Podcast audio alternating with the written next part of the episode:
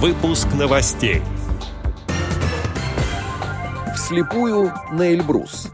Опекунов недееспособных инвалидов и родителей детей-инвалидов будут информировать о полагающихся им соцвыплатах в проактивном порядке. Далее об этом подробно в студии Алишер Канаев. Здравствуйте. Здравствуйте.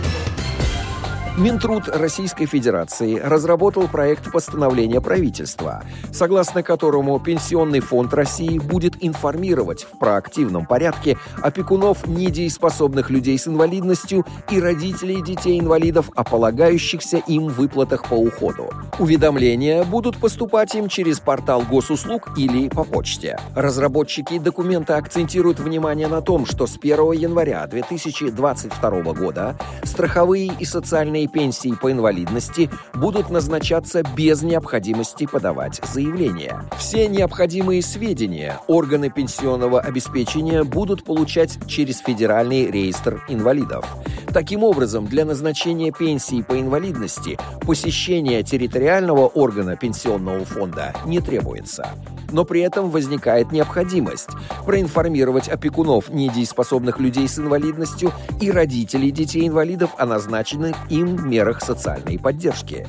Разработанный Минтрудом проект постановления правительства предусматривает в таких ситуациях проактивное информирование – Информировать о возможности получения выплат планируется не позднее пяти рабочих дней со дня признания человека инвалидом, инвалидом детства или присвоения статуса «ребенок-инвалид».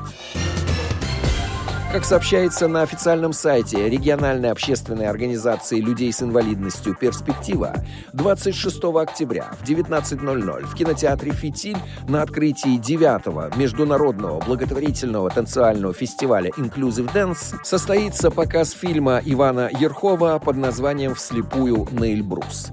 Картина «Вслепую на Эльбрус» рассказывает о невероятном восхождении слепого парня на самую высокую точку Европы, о трудностях и преградах на пути, о самопреодолении, о поддержке близких друзей и неравнодушных людей, о той колоссальной работе, которая была проделана. Зритель сможет погрузиться в те чувства, эмоции и ощущения, которые испытывал Иван, когда покорял Эльбрус. После просмотра у посетителей будет время пообщаться с Иваном Ерховым, и его командой, задать вопросы о кино, о фестивале, об их дальнейшем пути. Отдел новостей «Радио ВОЗ» приглашает к сотрудничеству региональной организации. Наш адрес новости собака радиовоз.ру. В студии был Алишер Канаев. До встречи на «Радио ВОЗ».